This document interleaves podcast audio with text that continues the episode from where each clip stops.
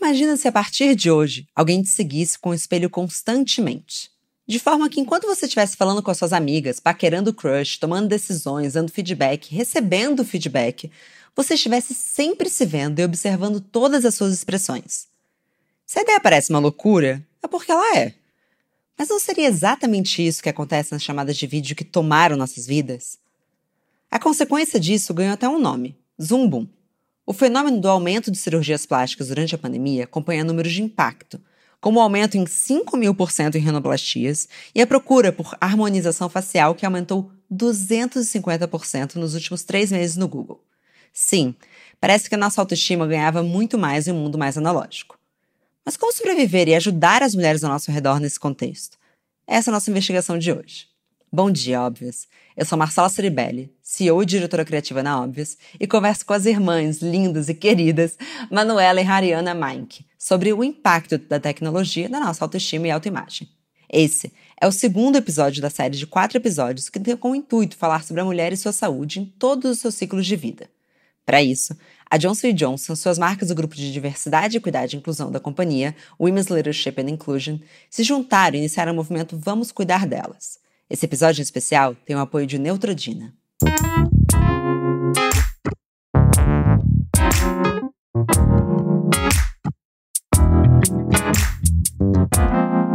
Bom dia, óbvios.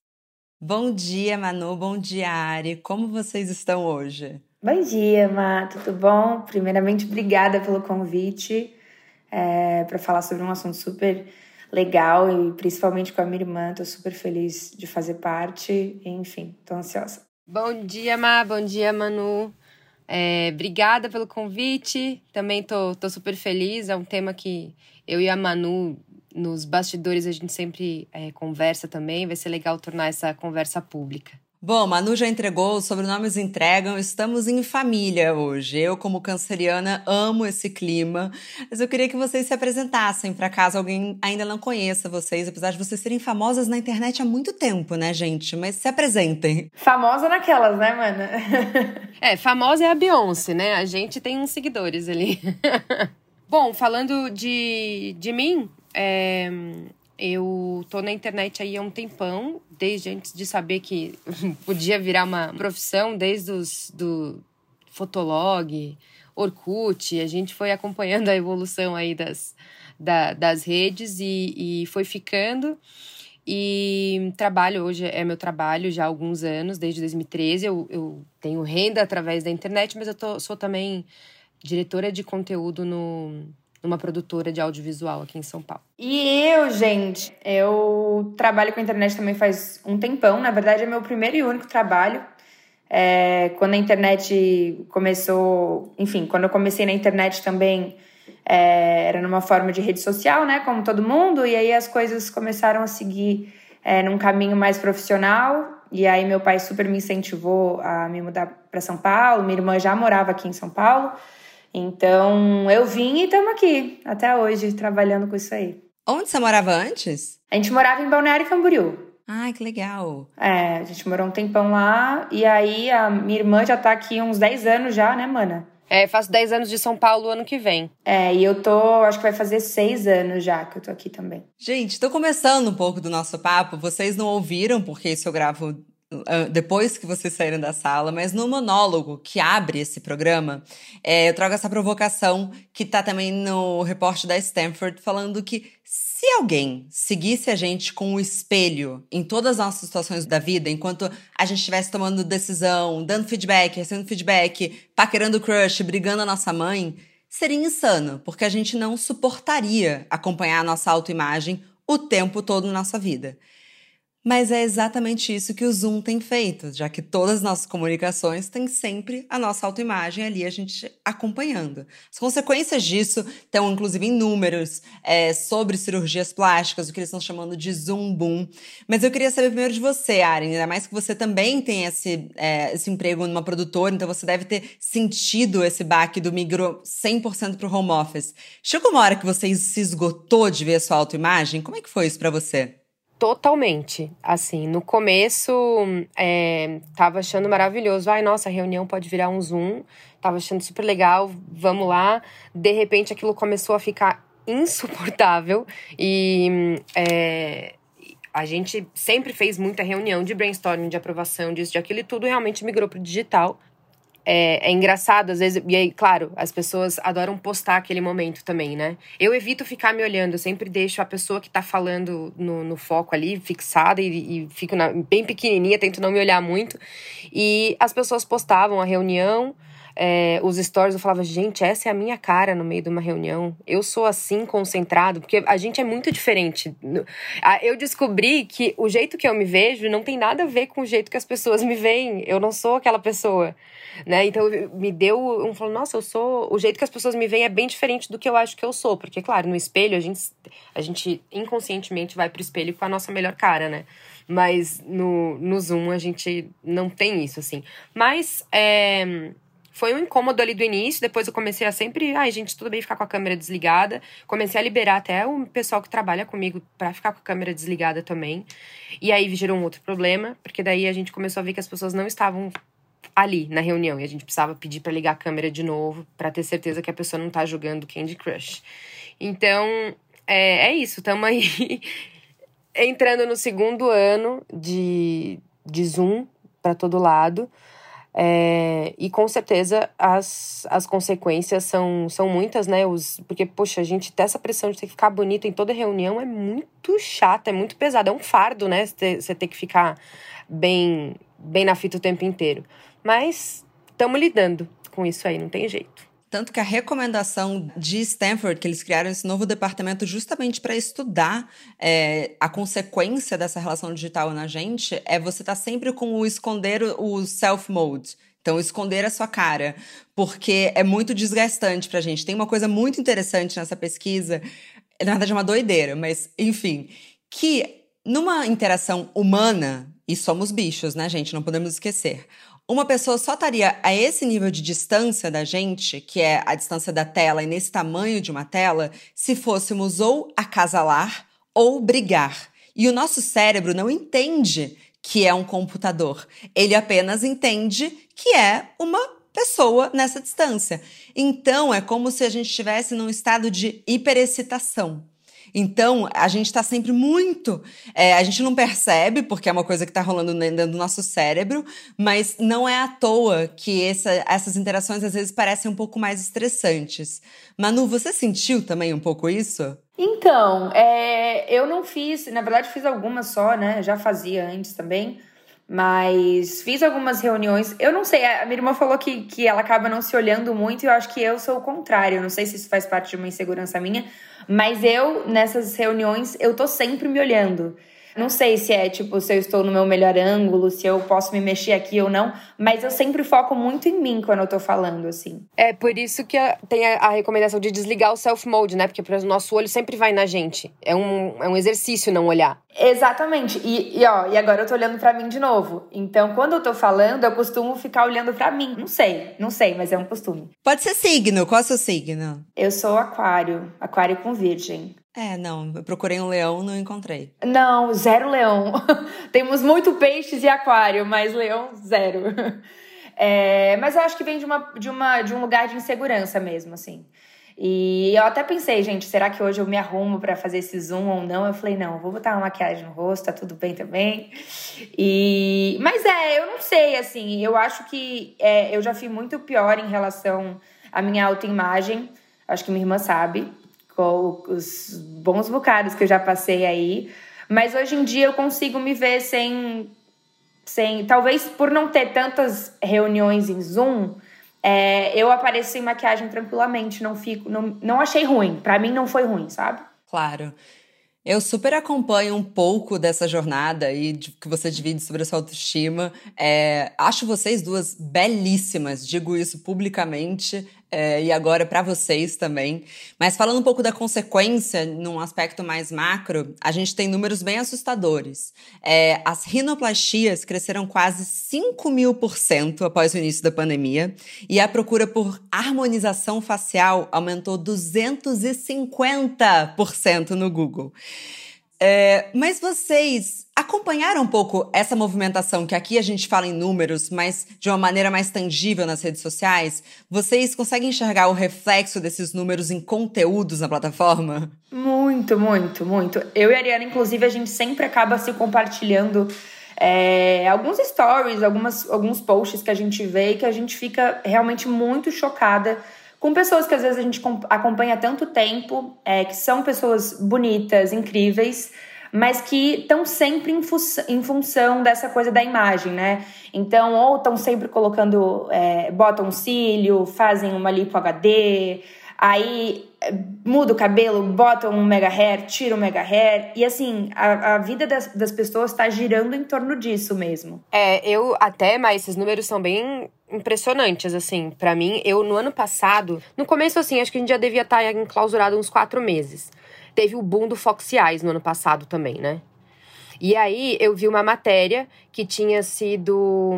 Aí tinha as porcentagens também, que com certeza eram menores, porque a, o, a evolução da, da busca com certeza foi né, crescendo é, exponencialmente. Mas tinha crescido muitos por cento a, o, a busca por foxiais, o que eu entendo, por ser um procedimento que eu nunca tinha ouvido falar, mas também tinha aumentado de rinoplastia, que todo mundo sabe o que, que é. As pessoas estão procurando, não é para saber o que, que é, elas estão procurando porque elas querem fazer. E houve um período ali da, da, nos primeiros meses de, de pandemia que eu falei, gente, que loucura, as pessoas estão aproveitando que elas não vão para festa, que elas não vão ter que sair para mexer no nariz. Eu até te, eu fiz uma, uma série de stories um dia, eu falei, gente do céu, rinoplastia tá vendendo assim na esquina, porque não é possível. Muita gente mudando o rosto, aproveitando, viu ali uma oportunidade já porque estava em casa para mexer na carcaça. E por quê, né? Aí fica a pergunta mesmo. E essa pessoa hoje, ela tá feliz? É, acabou por ali? Era só o nariz que incomodava ela? Geralmente a gente vem, a rinoplastia começa e vem uma sucessão de procedimentos. Eu nunca vi uma pessoa que fez uma coisa só. Aí eu acho que mora o perigo e tem que ter muito cuidado, né? Eu acho que sempre deveria haver um acompanhamento psicológico. É, eu vi a doutora Renata Vidal falando na L. É, que muitas das vezes ela precisa entender da onde que aquilo está vindo, qual que é a referência. Falando em números, porque, gente, eu sou viciada em pesquisas, é, você falou por que, que a pessoa chegou ali, eu te digo, é, o aumento de cirurgias entre jovens de 13 a 18 anos foi de 141%, e a justificativa de mais de metade delas é aparecer bem em selfies. Então não é à toa que é o nariz, é porque Gente, o nariz é um mistério. Ele cada hora sai de um jeito. O meu nariz, ele, às vezes ele parece grande, às vezes ele parece menor, às vezes ele parece arrebitado, às vezes ele parece o calombinho que ele tem mesmo. Eu não sei se vocês sentem isso. Às vezes tá batatinha, às vezes tá arrebitado, é muito doido mesmo. É doido, né? Eu acho que criou-se um padrão como se a nossa beleza fosse estática, né? Como se o nosso rosto ele fosse feito para um retrato mas na verdade nosso rosto ele se mexe, a beleza é ele se mexer. E, e, essa pira das fotos tá mexendo muito com a autoestima das pessoas. E eu queria saber de vocês, é, uma de cada vez, se alguma vez vocês já se pegaram encontrando um defeito em vocês que nunca tinha incomodado, e aí depois dessa relação com redes sociais, influenciadoras, vocês falaram: ué, será que é isso? Pra deixar vocês à vontade, eu começo, tá? Eu não sabia que sobrancelha arqueada era tão mais bonita. Minha sobrancelha é bem tristinha, ela, ela super desce, assim. E aí eu descobri que sobrancelhas arqueadas eram bonitas no Instagram. E desde então tenho procurado como é que eu posso ficar com elas um pouquinho mais arqueadas. Vocês já passaram por isso? É, então, eu acho que eu, eu já fui de fases, assim. Hoje em dia, é eu, eu zero me sinto influenciada e zero é, é, né, me influencio com as coisas que eu vejo na internet. Mas há uns anos atrás eu me incomoda, comecei a me incomodar com muitas coisas, assim. E, por exemplo, a minha boca é uma coisa que nunca me incomodou. E quando começou essa coisa de fazer preenchimento e tal, isso faz uns cinco anos, mais ou menos. Talvez um pouquinho mais, cinco anos e pouquinho, sei lá. É, uma amiga me ofereceu, ela tinha ali um contato e tal. E aí, quando ela me ofereceu, eu falei, nossa, cara, mas o pior é que minha boca é, não sei, sabe? Eu já achei um defeito ali que nunca tinha me incomodado, que nunca tinha sido relevante, Mas aí eu já comecei a achar a, a parte de cima do meu lábio menor, é, desproporcional com a parte de baixo, meio torta, enfim. Comecei a me incomodar com uma coisa que nunca tinha me incomodado. E aí fui lá, fiz o negócio, né? E o bom é que dura pouco, uns oito, nove meses sai o ácido. E, e é muito engraçado, porque aquilo não me fez. É, não, não fez com que eu me sentisse mais bonita, né? Aquilo não mudou nada na minha autoestima, na verdade, né? A gente sempre tá indo atrás é, de coisas novas para se sentir melhor. Mas eu acho que essa foi a última vez, assim, que eu, que eu sinto que eu fui influenciada e que eu comecei a me olhar de uma maneira é, diferente por conta dessa influência, assim, da internet. E a disponibilidade, né? Ainda mais sendo famosa. Exatamente, que assim, você ganha as coisas, né? Eu nunca teve nada muito pontual, assim, ou muito significativo. Foram pequenas coisas, mas houveram pequenas coisas que foi, inclusive, o que me motivou a não usar mais filtro nos stories.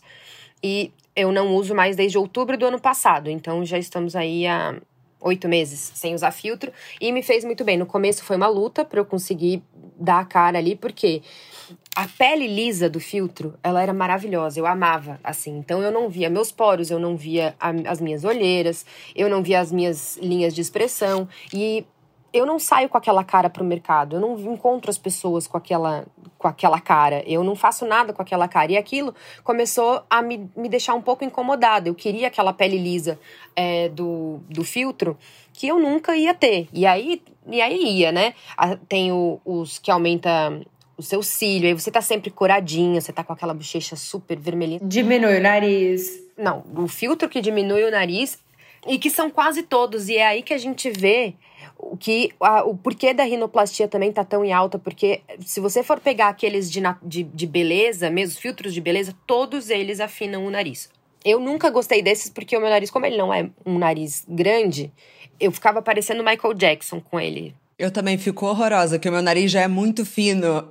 Enfim, mas é isso. É, é, é, como que você chega na cara do Instagram e não funciona para todo mundo, né? Não é para todo mundo que funciona. Eu ficava super esquisita. Mas eu parei de usar filtro, pra mim foi uma libertação total. Passei a me gostar mais no espelho, comecei a me sentir muito mais livre é, é, também e mais sincera na, na minha relação com as pessoas na internet, assim, não sei, me fez muito bem.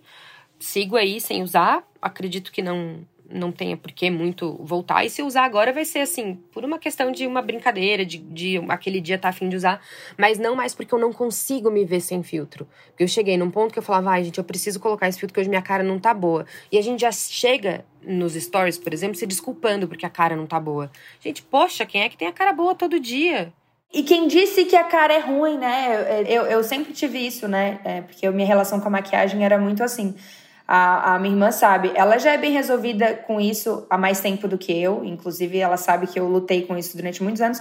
Mas é, nas minhas relações antigas com o namorado, eu lembro que eu dormia de maquiagem, acordava antes para me arrumar e me maquiar. É, eu sempre tive essa, essa visão de eu que, que a minha pessoa sem maquiagem é tipo assim, é uma cara doente, é uma cara feia, é uma cara. E hoje eu me sinto tão confortável, tão limpa, tão sabe, natural. Não sei explicar, mas é, a minha relação hoje com o meu rosto, ela é muito mais gostosa. Eu, eu não tenho problema nenhum em ficar sem maquiagem. É, e essa coisa do Instagram é muito louco, porque você vê várias pessoas, né, influentes que trabalham com isso, que são grandes e tal, e que estão o tempo inteiro se modificando e ainda assim elas dependem desses filtros, né? Então ela tem já rinoplastia na vida real, ela já tem uma harmonização, mas ainda assim ela usa um filtro que diminui ainda mais o nariz, que melhora ainda mais as imperfeições, né? Então no final as pessoas nunca estão satisfeitas é, com, a, com, com, com, com, a, com o próprio rosto, enfim.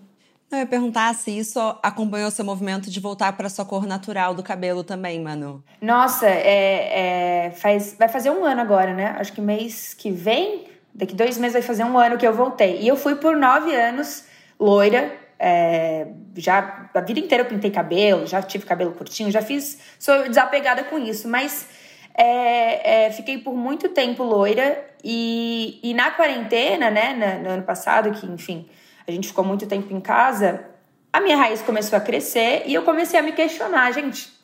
Será que de novo eu vou ficar nessa dependência de a cada três meses ter que ir num salão, modificar a cor do meu cabelo natural? Será que meu cabelo natural não é bonito mesmo? Por que, que eu não me sinto bem com meu cabelo natural? E aí eu comecei a ter esses questionamentos e eu falei, gente, eu cheguei para minha cabeleireira, que é a nossa cabeleireira, inclusive, e falei: Tami, é o seguinte, vou fazer uma loucura, vou voltar pro meu cabelo natural, acho que esse é o momento. Talvez se eu não ficasse tanto tempo sem fazer, eu não teria me questionado sobre isso. É... E aí eu simplesmente resolvi voltar pro cabelo natural. E agora ele tá crescendo mais forte, mas eu, eu me senti muito mais eu depois de que eu, uma coisa muito louca, né? Eu achei que o loiro era a minha cor, né? Só que a verdade é que a minha cor é a cor que eu vim pro mundo, né? O meu castanho. É, é, é assim que eu me sinto melhor comigo mesma. Então, é, ver hoje o meu cabelo mais saudável, mais forte, é, é, e eu me identificar tanto com ele, com a cor dele, que realça meus olhos, que fica bem em mim, é, é muito louco, assim, é muito especial. É muito bonito de acompanhar é, mulheres que vão se encontrando. Não que haja qualquer problema, gente. Eu acho que tudo com uma boa dose de terapia, é, se, se você está fazendo com as motivações certas, não tem nada de errado. Mas Continuando um pouco da questão da internet, tem um dado do Girl Guiding falando que 39% das mulheres, acho que essa é uma pesquisa americana, se sentem infelizes porque na vida real elas são tão diferentes das imagens que elas projetam nas redes sociais. E eu fiquei refletindo que vai fazer, sei lá, um ano e meio, dois anos que só nos apresentamos como avatares e que talvez seja muito desafiador, uma vez vacinadas, mostrar para o mundo a nossa cara verdadeira, porque a gente está com muito controle sobre a nossa autoimagem. Vocês acreditam, eu queria ouvir um pouco das duas, que isso vai ser um desafio da, do retorno da socialização, especialmente as gerações mais novas? Com certeza, porque a gente não é nem o controle da autoimagem, é o controle da imagem que o outro tem sobre você, né? Porque na verdade, quando desliga ali a câmera, todo mundo sabe quem é, né? Pode doer ou não, mas ela sabe qual é a cara dela no espelho. Então, eu acho que a questão hoje a gente tem muito controle da imagem que o outro tem sobre nós. E eu acho que é aí que pega, né? Então, é a, a pessoa, talvez depois de vacinada, depois de jacaré, ela vai sair e vai talvez ficar com, dependendo do dia, ela vai ficar com receio de encontrar alguém, ela não vai querer encontrar uma pessoa. Se encontrar, ela vai ficar nervosa, porque, putz, hoje eu Aí começa de novo, né? Ai, desculpa, hoje eu não tô com a cara boa. Ai, desculpa, hoje eu não passei maquiagem. Começa a se desculpar por aquela, né? Por não estar com a cara do filtro que ela usou nos últimos, né? 18 meses. Então, eu acho sim que isso vai acontecer. É, e aí vai desencadear, né? E já tá desencadeando, na verdade, uma série de, de questões. É, nunca estivemos tão ansiosos, tão depressivos. E com certeza a imagem está muito, muito ligada. Fora, claro, né? A, a gente foi feito para socializar. Fora o isolamento social, que é muito degradante, a questão da imagem, com certeza, eu acho que vai puxar as pessoas para um buraquinho que terapia vai ter que ajudar a sair. E você, Manu, você acha que, especialmente as influenciadoras, às vezes elas têm um pouco do baque de puta, vão achar que eu era muito mais bonita na foto? Porque também vou até provocar aqui. As pessoas também, as seguidoras, nem todas são gentis, né? Adoram falar também, ó, eu vi alguém ao vivo e ela não é metade tão bonita quanto é nas fotos. Isso, é, isso dói demais, isso fere demais, né? Nossa, eu acho que, que, que essa relação mesmo ela vai ficar cada vez pior, porque eu acho que esse excesso de, de, de, de, procedimento estético, né, já é um reflexo de uma insatisfação que as pessoas têm com elas mesmas, né? Então, eu acho que quando é, as coisas começarem a voltar e as pessoas tiverem que conviver, eu acho que elas vão estar cada vez mais inseguras, cada vez mais insatisfeitas, sempre, né, como a Ariana falou, se desculpando por estar simplesmente normal, natural. Isso já é um erro, já não pode mais, é muito surreal isso. É... E é isso, eu acho que tá cada vez pior, ainda vai piorar, o que é muito triste, né? Bom, gente, estudando para esse episódio, muitos materiais jogavam praticamente toda a responsabilidade para as influenciadoras. As influenciadoras fazem isso, as influenciadoras fazem aquilo. Aí eu fiquei refletindo assim, as influenciadoras também são vítimas, elas também seguem as Kardashians, elas também estão ali tendo o feed delas bombardeado. Queria saber de você, Ari, Tem como encontrar um culpado aqui ou a gente está falando mais sobre responsabilidade coletiva? Eu acho que é uma questão de responsabilidade coletiva, mas a gente sempre tem que achar. Hum, é, é um vício nosso, né? Achar culpados para tudo. E sempre e nessa na internet isso cai sobre as influenciadoras digitais, mas que elas são também parte da sociedade que também é vítima, que sofre uma pressão, uma pressão muito é, muito grande também. Tem que ter muitas, muita cabeça no lugar para não sucumbir ao ao que esperam da gente, né? É, é, o que você falou, as pessoas nem sempre são flores na internet, né? Então, se você se expõe, sempre tem alguém para falar: nossa, mas você tá com uma cara de cansada, nossa, mas você engordou, né? Ah, essa roupa não ficou boa. Gente, quem fala isso para uma pessoa que não conhece? Isso também tem um efeito para aquela influenciadora. A influenciadora, ela tá muito exposta a opiniões que ela não perguntou o tempo inteiro. E eu, assim, de verdade, eu não, eu não julgo a influenciadora que se joga nos procedimentos. Tem algumas que claramente precisam de ajuda, gente, psicológica, precisam é, voltar para dentro para entender o que está acontecendo. E ela nem entende, porque para ela ela está fazendo. Tô falando de casos extremos. Eu acho que ela acredita que ela está fazendo um favor ela tá fazendo, cara, eu tô te guiando aqui pra gente ter essa boca junto, porque eu preciso e você também precisa. Eu acho que tem algumas pessoas que estão num buraco tão grande ali de, de se perderam, de não sabem quem são, que por que, que elas estão se mexendo, que para elas é isso, elas estão se modificando, entrando naquele padrão e falando, gente, venham aqui, olha só essa lipulade, olha como ficou a minha barriga, fala aqui com o doutor, sabe? Então, Acho que elas têm bastante responsabilidade, elas, a gente, né? Tô me colocando aqui nesse bolo. Mas não é todo mundo que consegue, né, mas No final das contas, é todo mundo humano aí, com as, os seus BOs, com os seus problemas, com as suas inseguranças que vêm de muito tempo. E tem gente que, dependendo do feedback não solicitado que recebe, entra em parafuso mesmo e começa a tentar agradar aquela pessoa que nunca viu na vida, né? Você nunca viu aquela pessoa, ela nunca te falou nada de bom, aí ela te chama de feia e você pega aquilo para você. E aí, no efeito cumulativo, eu acho que isso deve fazer muito mal. Eu, graças a Deus, como o meu conteúdo não é muito voltado pra beleza, as pessoas me cobram menos que eu esteja sempre bonita. Né? Porque tem as criadoras de conteúdo de beleza. Essas, meu Deus do céu. Elas não podem ter nada, não podem ter uma espinha, não pode ter uma olheira, ela tá acabada, ela tá destruída, o cabelo dela tá com frizz, não pode. Então, eu acho complicado, porque ao mesmo tempo que ela que sim, influenciadores têm é, responsabilidade, eles também são os mais pressionados. E são humanos no final das contas, eles vão sucumbir. Não tem jeito. Então, acho que é uma, uma pergunta sem muita resposta. É meio quem veio primeiro, se foi o ovo, se foi a galinha. E é uma coisa tem que puxar a outra. Agora eu não sei em qual ponta tá o, o X da questão. Talvez seja sobre como que a gente se afeta com aquilo. Como que é possível estar tá online, olhar tudo aquilo, mas ainda conseguir conviver com o seu corpo fora do padrão, com seu rosto fora do padrão, sem achar que você precisa sucumbir. Eu sou meio curiosa dessas coisas, eu vou ser bem sincera com vocês. É curiosa para aprender, tá? Não para fazer porque eu nunca fiz nada.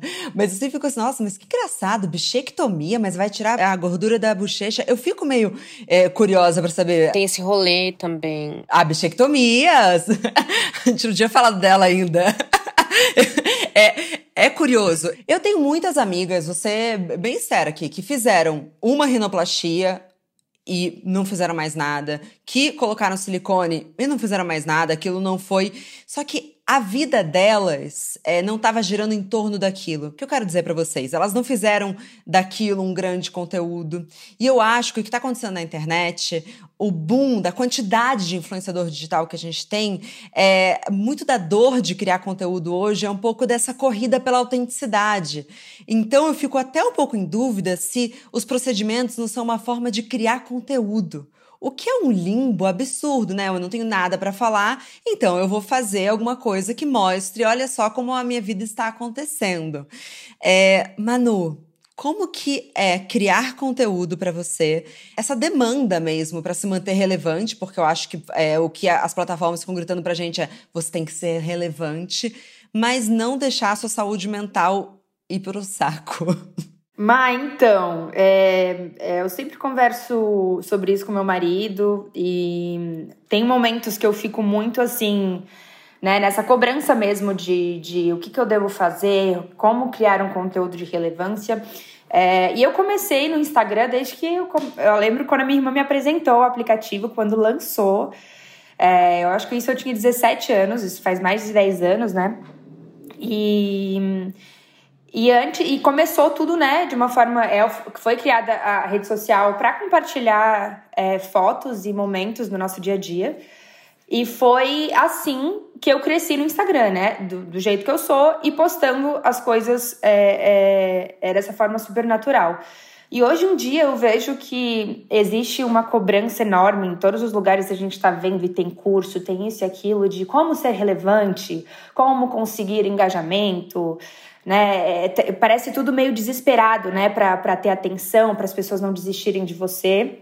E eu já me peguei várias vezes me questionando isso, né? Eu tento melhorar a qualidade do meu trabalho, é, mas eu também não passo daquela, daquela, daquela linha de perder minha identidade, de eu não vou fazer as dancinhas do TikTok só porque todo mundo tá fazendo e tá dando certo, né? Eu tô é, tentando equilibrar bastante isso para conseguir continuar mostrando a minha essência, a minha forma de me comunicar é, até inclusive postei um, um, fiz um post esses dias porque eu vi um vídeo de uma, eu esqueci o nome dela, mas vi um compartilhamento e ela estava falando justamente sobre isso, sobre é, que saudade daquele Instagram antigo, né, daquele início que as pessoas postavam os pratos de comida, que as pessoas postavam o pezinho não sei aonde, né, que as coisas eram muito mais fluidas, muito mais naturais.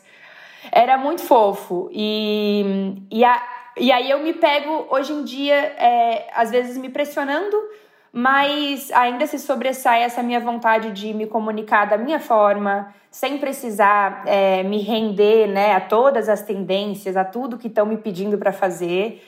É, e realmente é um, é, é, é, um, é uma questão hoje, né? Eu às vezes me pego um pouco insegura em relação a isso, mas no final eu sei que quem está ali comigo tem gente que me acompanha há 10 anos, desde a época do Orkut, há muito, muito tempo atrás. Então, é, eu tento me manter fiel à, à minha essência, basicamente isso. Ai, gente, porque é um saco ter que ser relevante, né? Que saco, eu não quero ser relevante. A gente teve essa conversa agora, recentemente, eu e a Manu também. Cara, que saco a gente ter que ser relevante o tempo inteiro. Não quero, não quero ser relevante. Eu quero postar o um, um meu cachorro, eu quero, sei lá, postar uma música, quero. Poxa, que coisa mais chata. Aí o feed tem que estar tá combinando, e aí é, é, você tem que. Ah, o que pensar é, coisas que você precisa pensar antes de postar no Instagram. Poxa, não quero pensar nada. É, talvez a libertação seja essa, né? Tipo, essa semana eu não vou ser tão relevante assim. Tchau. Não estou afim de ser relevante essa semana. Essa necessidade de estar tá sempre também é, tendo que falar sobre os assuntos, tendo que dar uma opinião sobre tudo, tendo que. É, muita gente coloca a gente num lugar, num, num, sei lá, num pedestal, sei lá onde é que é é, que parece que a gente, a gente é Deus, assim, a gente tem que falar sobre tudo, a gente entende sobre tudo, tudo é nossa responsabilidade, né? E, então é, é muito pesado isso, né? Acho que deveria ser continuar a ser, a ser leve do jeito que era antes, né? Eu também acho. Eu, inclusive, achei. Bom, tudo sobre a morte do Paulo Gustavo é muito triste, mas acho que pelo brilho de pessoa que ele era, é, tem algumas partes um pouco engraçadas que as amigas, a família dele trazem, né? E aí eu acho que foi a Ingrid Guimarães ou a Mônica Martelli não sei, que postou assim: o Paulo odiava quem não postava foto com os amigos. Eu vi, quem é que falou? É, e isso era uma coisa que eu amava. Eu falava, gente, ele é uma pessoa muito querida porque ele faz homenagem no aniversário de todos os amigos dele. Todos, era a coisa mais fofa de ver.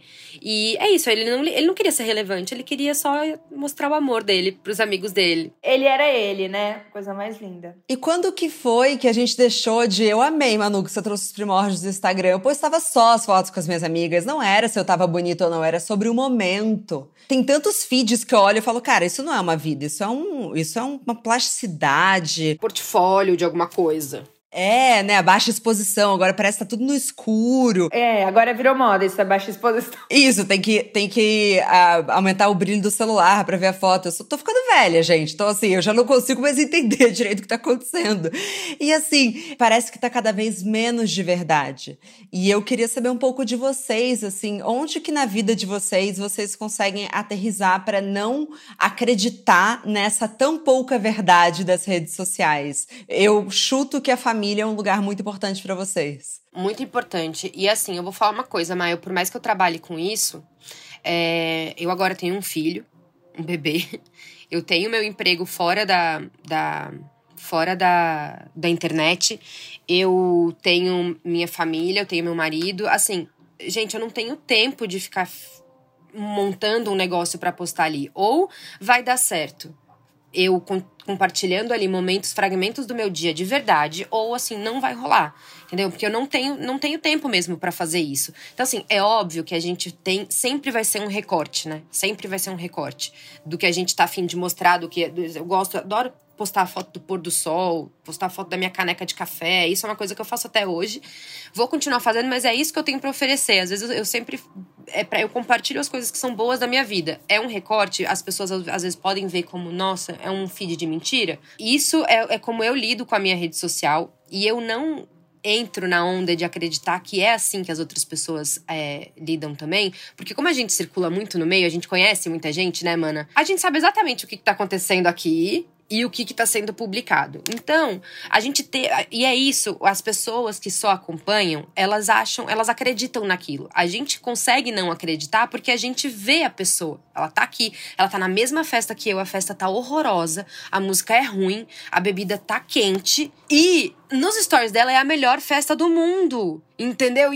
Então, assim, não, eu não caio nessa e acredito que a Manu também não caia pelo mesmo motivo, porque a gente circula por ali, a gente sabe como como é feita essa curadoria e como é feita essa maquiagem toda para postar no Instagram, né, mana? É, e eu acho que as pessoas hoje em dia, né, quem acompanha, até quem não trabalha com isso, já eu acho que como a internet já vem crescendo faz uns anos, eu acho que as pessoas já têm que ter essa consciência de que é um recorte, né? De que nem sempre aquilo vai ser verdadeiro, de que é, aquilo não é 100% o que aquela pessoa representa. Então, é, eu acho que fica. As pessoas começam a cobrar menos da gente e começam a se cobrar menos também em relação à vida delas, né? Porque se elas forem olhar a foto de todo mundo, se elas forem só acompanhar as Kardashian, se elas forem acompanhar as pessoas mais badaladas, né? Influenciadores mais badalados, é, que sempre tem alguma coisa acontecendo.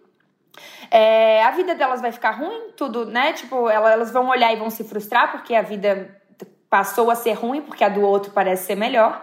Então, quando você tem essa consciência de que aquilo é só um pequeno recorte do recorte do recorte de uma vida, né, se colocando até como de igual para igual, porque no final é todo mundo igual, é só a gente que tem umas pessoas que acompanham a gente a mais, é, fica bem menos tóxico para os dois lados, né? Quem está olhando não tem essa cobrança, né, de achar que a vida do outro é sempre melhor que a dele.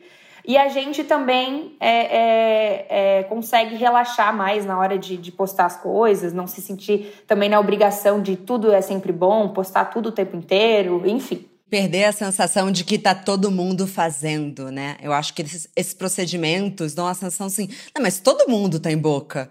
Não, calma, calma, calma, calma, calma. Todo mundo quem? Vamos voltar. Ah, mas todo mundo já fez um, pelo menos uma harmonização. Mas, gente, todo mundo quem? Que vai banalizando, não é? A gente tem que parar de normalizar, assim. Eu não sou uma pessoa contra procedimento estético, não sou contra cirurgia plástica, mas a gente precisa muito investigar de onde vem. De onde vem a motivação, né? É, eu, eu, eu entendo que é muito difícil identificar isso. Entendo mesmo. É, né, aonde sou eu que tô incomodada e onde que me fizeram ficar incomodada. Né, mas é, não sou contra. Mas eu acho que a gente precisa ter um mínimo de parcimônia na hora de, de se entregar, porque assim, tem procedimentos hoje que lá na frente talvez fique cafonérrimo. E aí, como é que você vai fazer? Você já arrancou um pedaço da sua bochecha? Como você vai enxertar a bochecha daqui de cinco anos, quando for o, o, o hype da vez? Não dá, entendeu? É um rosto só. É que nem o silicone, né? Que hoje em dia tem, é, tem muita gente tirando o silicone, né? Tem a ver aquele boom de todo mundo faz, todo mundo tem. É, e hoje as pessoas estão tirando já, porque já não é mais interessante. Mas tem algumas coisas que não dá para tirar. Que coloca supernova. Eu acho assim, é claro que. Eu não sei, eu não consigo estar na pele de cada pessoa. Acho que tem inseguranças ali que batem quando está com 18 anos, mas eu acho que alguns procedimentos você deveria esperar amadurecer. É, porque o que vai fazer sentido com 19 anos, com 20 anos, às vezes com 30, não faz o menor sentido. E vou falar uma coisa, essa coisa das modas é muito grave, porque enquanto eu estava na escola, por exemplo, a referência de beleza era Malu Mader. Eu passava corretivo na minha boca para diminuir a minha boca. É uma loucura, porque eu, eu achava a minha boca muito grande. E como sempre vai mudando, né? Hoje a boca grande já é todo mundo quer a boca grande. Agora todo mundo me pergunta quem é que preenche a minha boca. Eu falo, não, não é preenchimento a minha boca. Eu, é a minha boca. Então, assim, tomar, tomar muito cuidado. Eu também não sou contra, gente. Eu tenho muitas amigas que, assim, fizeram rinoplastia e mudaram a relação com elas mesmas. Eu acho que é possível, mas eu acho que tem que saber de onde que tá vindo. E outras coisas que são fora da realidade. Por exemplo, uma pele sem poros. A pele do filtro nunca nunca ninguém vai ter. Não existe, não existe máscara, não, exi não existe. Eu acho que a gente tem que olhar para nossa pele com a beleza que ela tem. Os poros têm uma função. E enxergar, às vezes, esse medo da primeira ruga. Mas você já se viu com a primeira ruga? É tão terrível assim? Não, e assim, e quem, foi, e quem foi que disse que é feio? E quem foi que disse que não pode ter, sabe? É, é muito louco isso, porque é, eu até tinha essa coisa com espinha, né? Depois que eu parei de tomar anticoncepcional faz quase dois anos, é, começou a aparecer normal, né? E, e hoje eu fico olhando há uns anos atrás, quando eu era mais jovem, que eu não saía de casa se eu tinha uma espinha no rosto, né? Quando você começa a normalizar essas coisas normais, é, cara, é, é tão menos pesado, é tão mais fácil de viver, porque como eu te falei, eu, eu dormia de maquiagem para acordar bonita, né? Eu, eu, eu acordava, saía correndo no banheiro mais cedo para ficar bonita pro outro. Aí você ficava com espinha, né? o, o, olha, olha que ciclo louco. Tem isso, né, Má? Porque os filtros hoje é, fazem você é, resolver seus problemas, né? Então, você não se alimenta melhor, você não bebe mais água, você não, você não limpa a sua pele porque você tem um filtro que resolve para você. Enquanto você poderia ter uma pele muito mais bonita se você se preocupasse, poxa, não é assim, ah, eu tenho uma, não estou satisfeita com a minha pele, vou tacar esse filtro. Poxa, não estou satisfeita com a minha pele, o que posso fazer?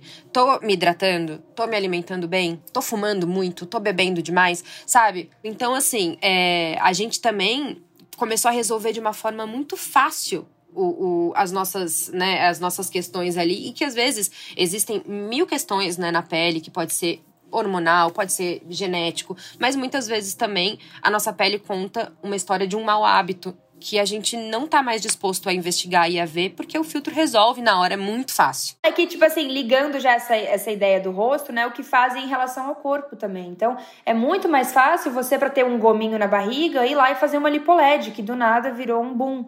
Né? É mais fácil uma pessoa que já é magra é, ter aquele resultado. Parece mais fácil, né? Exatamente. Parece. Eu quase perdi uma amiga, né? Minha amiga ficou na UTI por causa de um, uma lipo mal, mal executada, assim. Tem pavor desse negócio. E aí as pessoas se sujeitam a essas coisas que muitas vezes até arriscam a própria vida delas, né? Para ter esse resultado ali mais imediato, para, enfim, porque todo mundo está fazendo, porque é mais fácil, entre aspas, né? Mais fácil.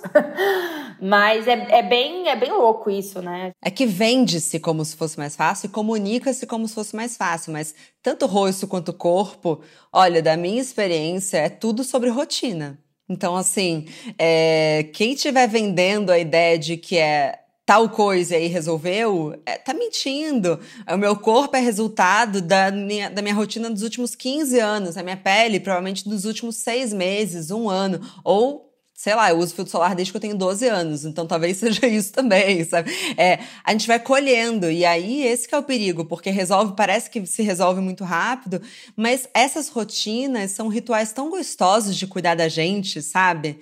É, eu, pelo menos, quando eu tô conseguindo fazer essa rotina direito, eu me sinto tão em paz comigo que. Imagina, ver sangue saindo, cicatriz, ai, agulha. Gente, Ai, gente, e na boa, né? E pra quê, sabe? Pra quê? É pra postar. Se não tivesse o um Instagram para mostrar aquela barriga, ela faria? É, eu sempre me pergunto isso. Essa é uma excelente pergunta. Se não tivesse o Instagram para eu mostrar que minha barriga tem gomo, eu faria essa? Eu me submeteria a uma coisa tão violenta quanto uma, uma lipo?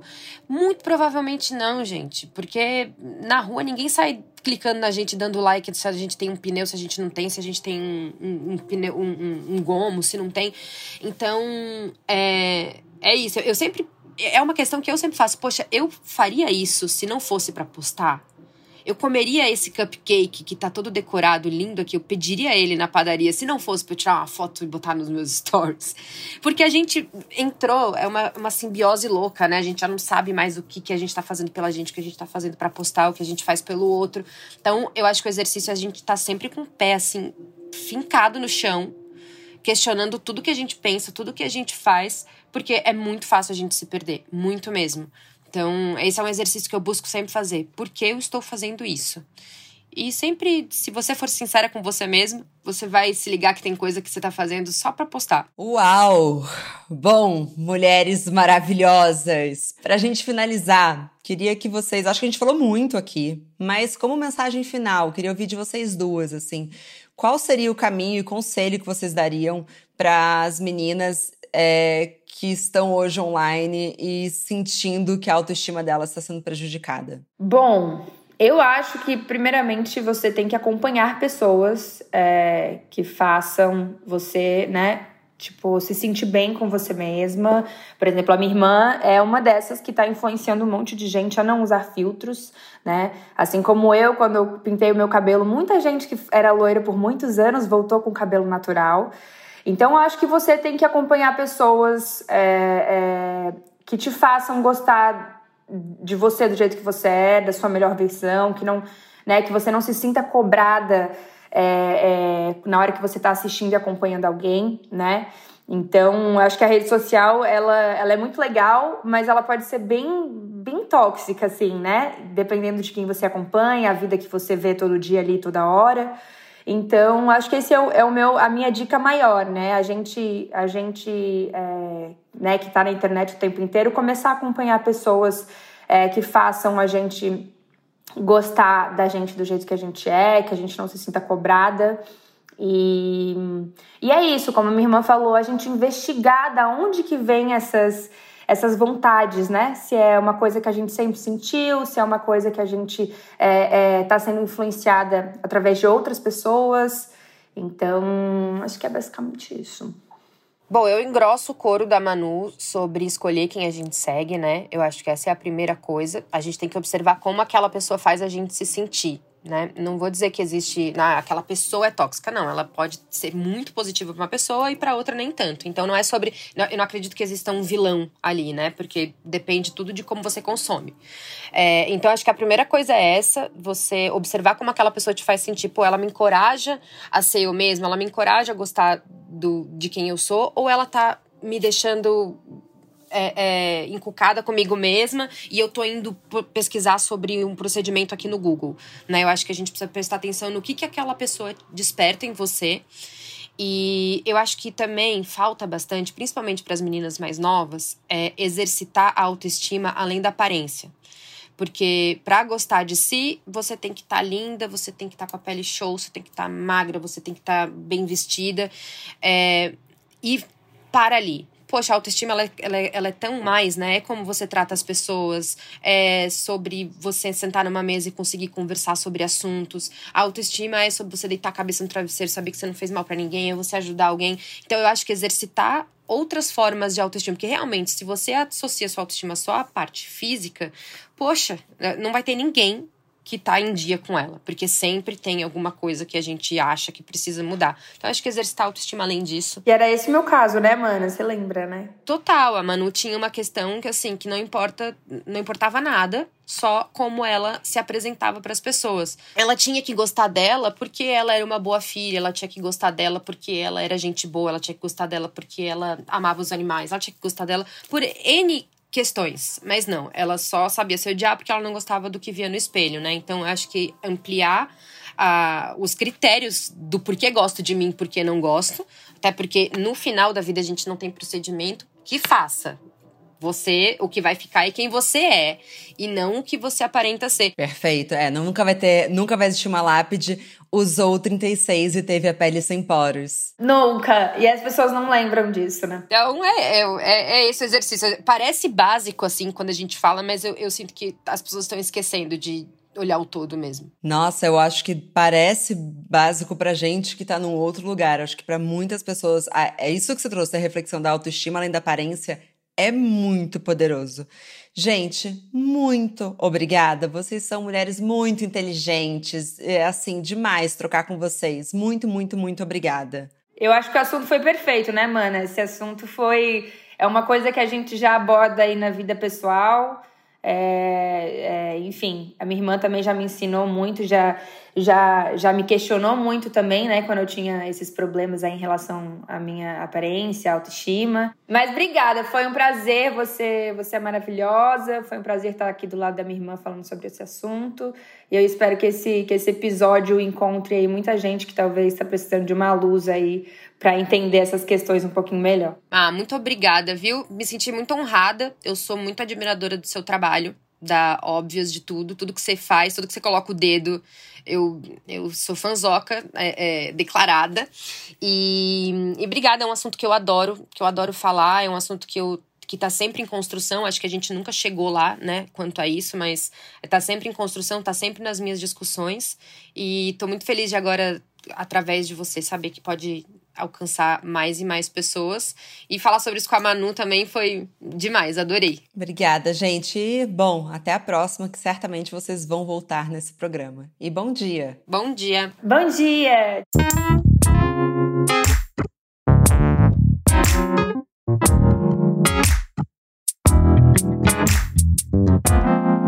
Muito obrigada também a você que nos escutou até aqui. Mas a nossa conversa não tem fim. Continuamos semanalmente na nossa newsletter, que você pode se inscrever no www.obvious.cc, no Instagram, arroba e com comentários e sugestões sempre com carinho, no bomdia.obvious.cc. Bom dia, Óbvias!